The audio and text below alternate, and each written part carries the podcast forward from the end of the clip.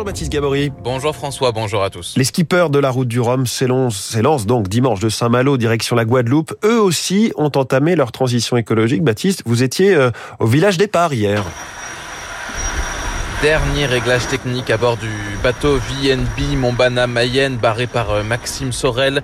Le monocoque de la classe IMOCA est neuf. Il a été mis à l'eau en juin dernier et construit avec un moule réutilisé. Philippe Léotte est le directeur technique de l'équipe. Notre choix de bateau avec Maxime Sorel a été orienté à faire un sister ship, donc l'identique d'un bateau déjà existant. Et un moule de coque, les bateaux sont faits dans des, dans des moules comme on fera un gâteau. Hein. Un moule de coque, ça pèse aussi lourd et ça utilise autant de carbone que la coque proprement dite. On a réutilisé un autre moule. Autre enjeu, réussir à remplacer la fibre de carbone par des biomatériaux moins polluants comme la fibre de lin. On a un, grand plancher qui protège en fait tout ce qui est centrale électrique et euh, hydraulique. Un un élément qui protège le moteur. À savoir que pour le moteur, le choix de ces matériaux justement alternatifs est pertinent parce qu'ils ont des capacités d'isolation phonique. Le carbone, lui, est hyper résonnant. Et donc, du coup, de passer en lin, on atténue le bruit du moteur. Et on pollue moins au moment de la construction du voilier. Les IMOCA, ce sont ces bateaux ultra performants, 18 mètres de long,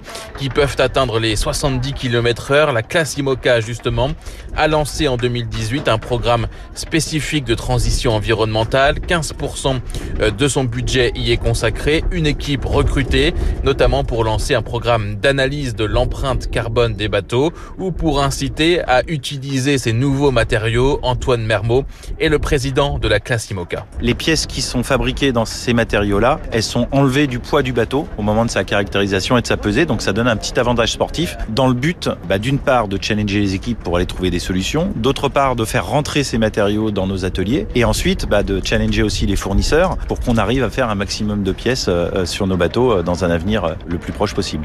À quelques dizaines de mètres de VNB Montbana Mayenne sur les quais bondés de Saint-Malo, un autre IMOCA, Nexence Art et Fenêtre et son skipper Fabrice Amédéo. Là, on est dans ma cellule de vie, donc il y a mon matelas pour dormir, il y a ma petite, mon petit coin cuisine, donc c'est juste un jet boil de randonneur hein, pour faire chauffer les lyophilisés. Les WC, c'est un seau, donc voilà, c'est quelque chose, c'est un endroit assez rudimentaire. Il y a mon ordinateur pour la navigation et à bâbord, donc à gauche, à l'avant, il y a, on appelle ça un peu notre espace laboratoire, avec des capteurs océanographiques. La transition ici, c'est la course au service des sciences environnementales, avec dans son bateau un capteur de salinité et de CO2, des capteurs pour mesurer la pollution plastique. Il le fait depuis maintenant deux ans. Et nouveauté pour cette route du Rhum, un troisième instrument pour collecter l'ADN environnemental. La seule technologie finalement, c'est ce filtre qui permet de piéger l'ADN. Mais sinon, c'est vraiment euh, une pompe manuelle qui permet de remplir ce petit réservoir de 2 litres. Je remplis la bonbonne. Une fois qu'elle est remplie, je la vide dans le filtre. Ça passe dans le filtre à travers ce tuyau. Les organismes vivants laissent des traces de leur passage. Et donc, en, en ayant ce, ce filtre d'ADN, on va pouvoir déterminer les organismes vivants qui sont passés là où je suis passé avec mon bateau. Et donc, ça va permettre de déterminer la, le, le, niveau de la biodiversité. Des capteurs qui euh, prennent de la place, du poids, qui ont fait bondir aussi de 15% sa consommation d'énergie. Malgré cela, Fabrice Amédéo vise pour le prochain Vendée Globe 100% d'énergie verte, solaire et hydrolienne à bord. Reportage à Saint-Malo de Baptiste Gabory.